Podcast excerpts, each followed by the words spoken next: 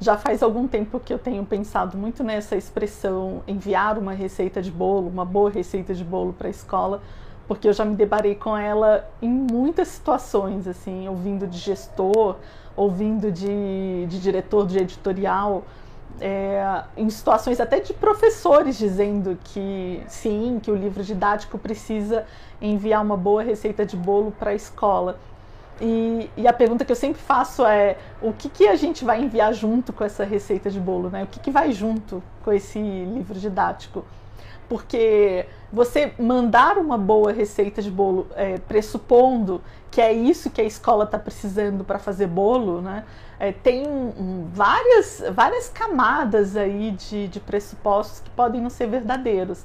Pode ser que a escola já tenha uma boa receita de bolo, uma receita própria, inclusive mas ela não tem batedeira, né? Não tem ovo, não tem farinha, não tem nenhum ingrediente para fazer bolo, não tem nenhum equipamento para fazer bolo, não tem forno para assar bolo.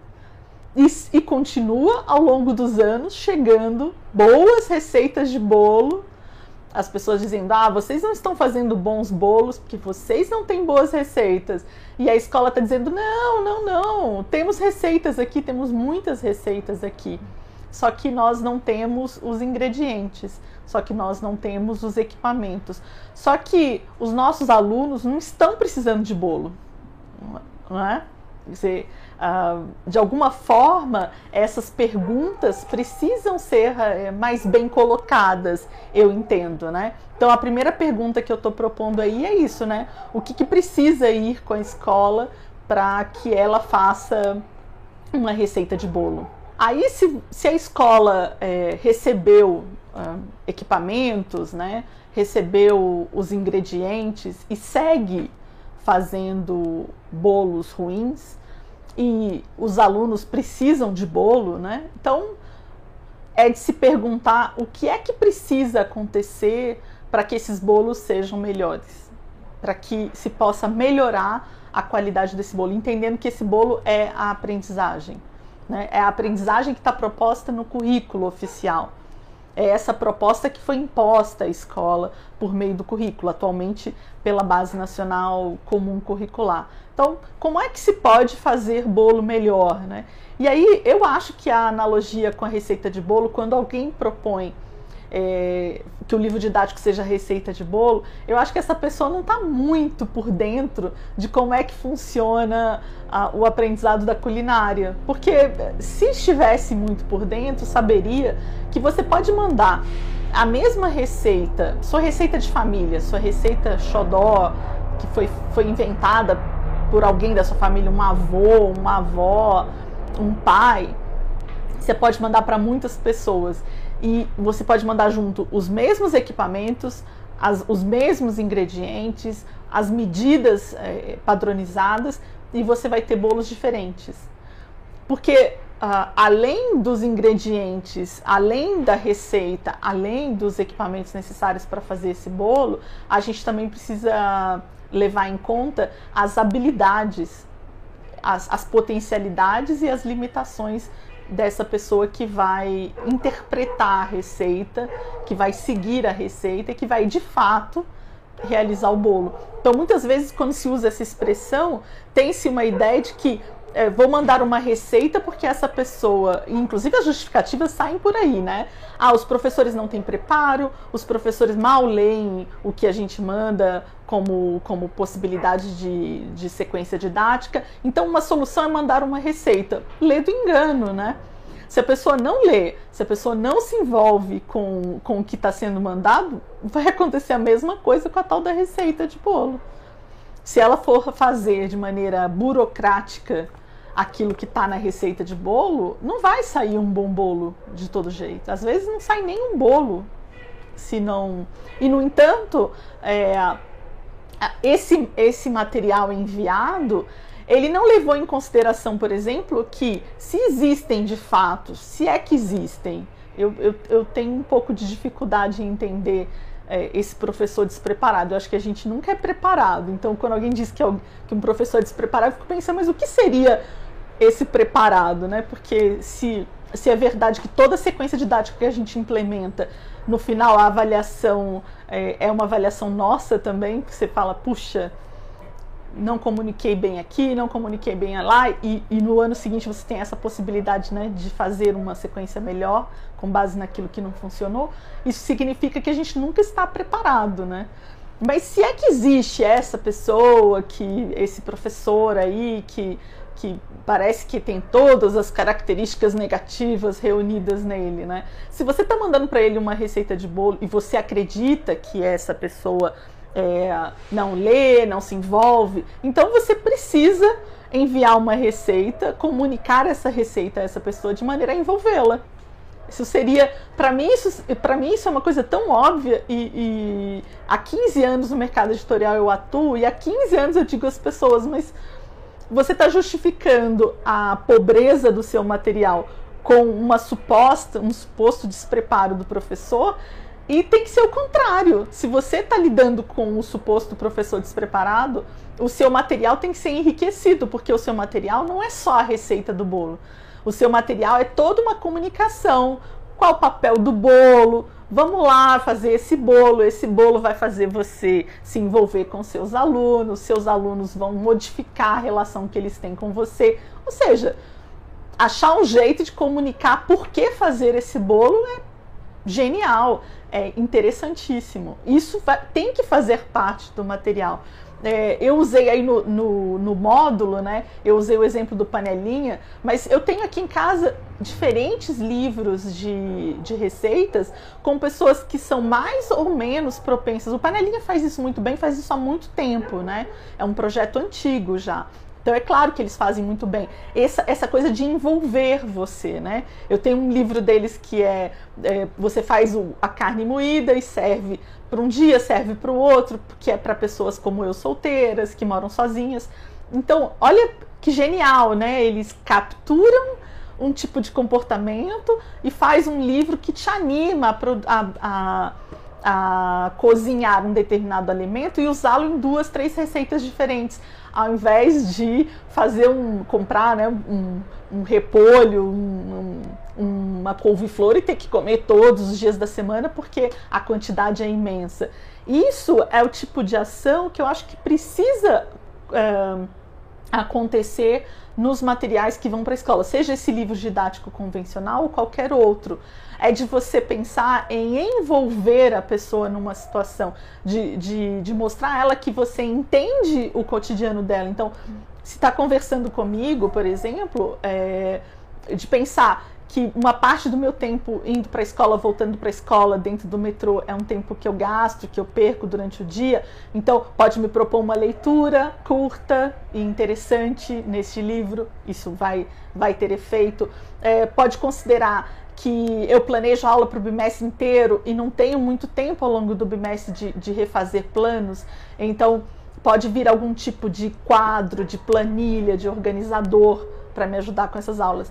Se de alguma forma eu percebo que naquele material alguém pensou na minha condição, né, na minha falta de tempo, na minha impossibilidade, por exemplo, de ler materiais mais complexos para preparar as aulas, porque não tenho tempo, não tenho condições de, de, de, de investir uh, né, uh, nesse aprendizado, e aí eu percebo que tem ali alguma coisa que efetivamente me ajuda, nossa, o meu engajamento vai ser completamente diferente com aquele material do que aquele que me mandou a receita dizendo com frases de efeito, né? Do tipo, abra o livro, é, pergunte tal coisa para o seu aluno, anote a resposta do seu aluno na lousa.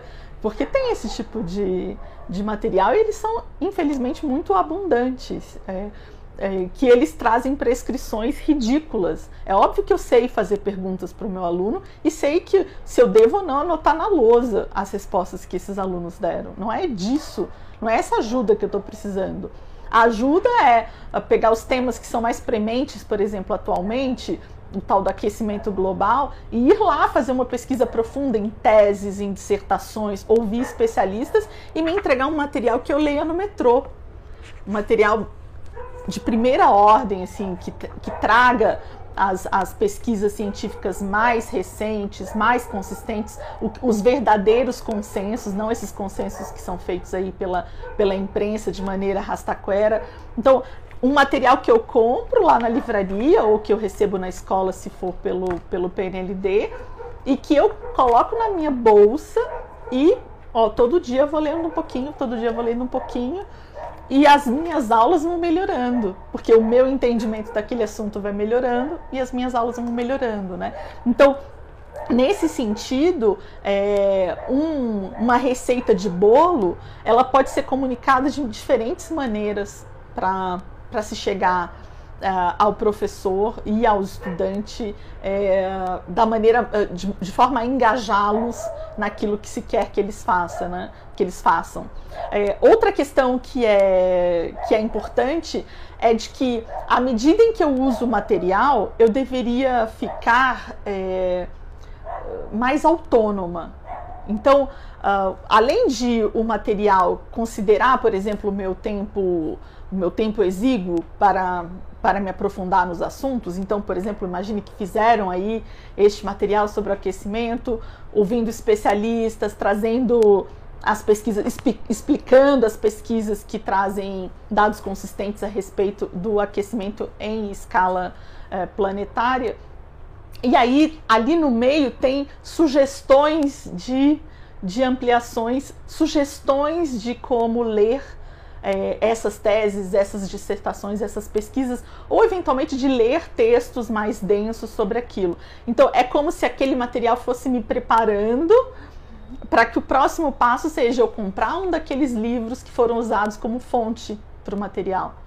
Porque aí eu já tenho ali um conjunto de, de saberes e o próximo passo é eu ser mais autônoma em relação a, a essa produção. Eu posso começar a acompanhar essa produção em vez de ficar sempre um pouco refém que alguém faça esse trabalho. Eu posso ser capaz de fazer isso. Então é um material que de alguma forma vai me dando autonomia. Muitos materiais de receitas, né, voltando aí à, à analogia, eles fazem isso.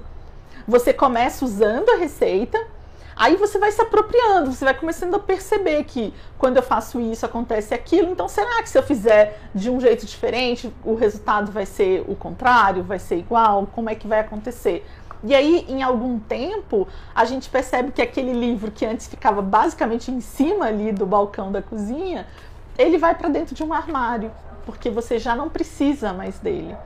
Né? Você não precisa mais dele porque você se tornou autônoma. E você não se tornou autônoma simplesmente, como pensam alguns, porque você memorizou a receita, mas porque você se apropriou dela. Você não precisa mais das proporções, você conhece as proporções, você sabe o efeito se você, se determinado ingrediente for um pouco menos ou um pouco mais, você sabe qual é o efeito que vai acontecer. Então você está no controle daquela receita. Você, inclusive, é, se permite fazer modificações. Isso também deveria acontecer nos materiais voltados para professores. É, a gente deveria ter ali um repertório de sugestões de sequências didáticas, de sequências abertas, flexíveis, não essa sequência do faça essa pergunta e anote na lousa. De, sequ, é, sequências didáticas desse tipo não são, não são bem-vindas porque elas não promovem autonomia. Mas sequências didáticas que digam assim: se você está precisando estabelecer relação, por exemplo, entre industrialização e ambientalismo, é, por que você não começa pedindo para os seus alunos fazerem um inventário do quanto que tem de vegetação remanescente no município onde eles moram? Olha, tem aqui uma ferramenta super interessante que, que vocês podem usar para consultar vegetação remanescente no domínio de Mata Atlântica, por exemplo, de florestas tropicais. E aí, é, essa, essa, essa sequência sugerida para o professor é apropriada. Pode ser que na primeira vez ele faça exatamente como está lá posto, mas à medida em que ele usa e observa os efeitos com o aluno dele, ele vai fazendo modificações. Esse professor vai se tornando autor dessa sequência didática. E a, a, ponto de que em algum momento ele nem precisa mais da sua sugestão, porque ele conheceu outra ferramenta mais interessante, porque os próprios alunos é, trouxeram outras, outras fontes de informação, outras fontes de dado, e aquela sequência original que estava ali engessadinha ganhou, ganhou fôlego, ganhou forma e, e se transformou. Isso significa que esse professor é, precisava de uma sugestão, né, para aumentar o repertório dele de ações didáticas de que ele dispõe, mas não de, uma, de um passo a passo que, que não reverbera em autonomia no final.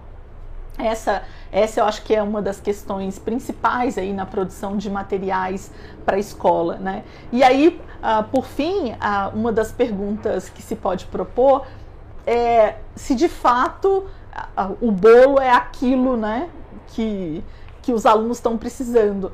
Eu, eu fico pensando que para uma escola, por exemplo, que tem professores com baixa autonomia, e muitas vezes não é baixa autonomia por conta de suposto despreparo, mas porque a escola né, controla demais. Eu já trabalhei em escola privada que controlava o plano de aula, que controlava o que, que ia é, ser escrito na lousa, assim, esse tipo de controle. Então você tem baixa autonomia nessas situações, né? E aí, é, se você uh, pensa num, num, num produto, num, num material uh, para a escola que tem professores então com baixa autonomia, você precisa ir uh, alimentando o repertório desse professor, né, de maneira que em algum momento ele próprio consiga ali na, uh, reconhecer as possibilidades de atuação, reconhecer os caminhos que estão mais abertos ou, ou enfim menos menos controlados para fazer uh, florescer ali uma sequência didática interessante para ele e para os alunos, né? E aí pode ser que ao final ele não queira usar a sua receita de bolo porque ele descubra que, que o que os alunos precisam não é bolo. E aí ele vai partir para outros. Isso significa que se perdeu todo esse caminho? Não, não significa. É, isso, isso a, meu, a meu ver, assim, dentro do meu entendimento, a, muitas vezes a gente pode trilhar esses caminhos que estão postos, que, que chegaram via documentos oficiais, é, como uma forma também de descobrir o que é que de fato a gente precisa ali naquela comunidade escolar. E tudo bem. E aí o material ele não vai me dar prontas as ações didáticas, ele vai me dar sugestões de possibilidades, mas quem vai construir isso sou eu junto com os meus alunos, né? junto com gestão da escola, junto com, com o que a gente convencionou chamar de comunidade escolar.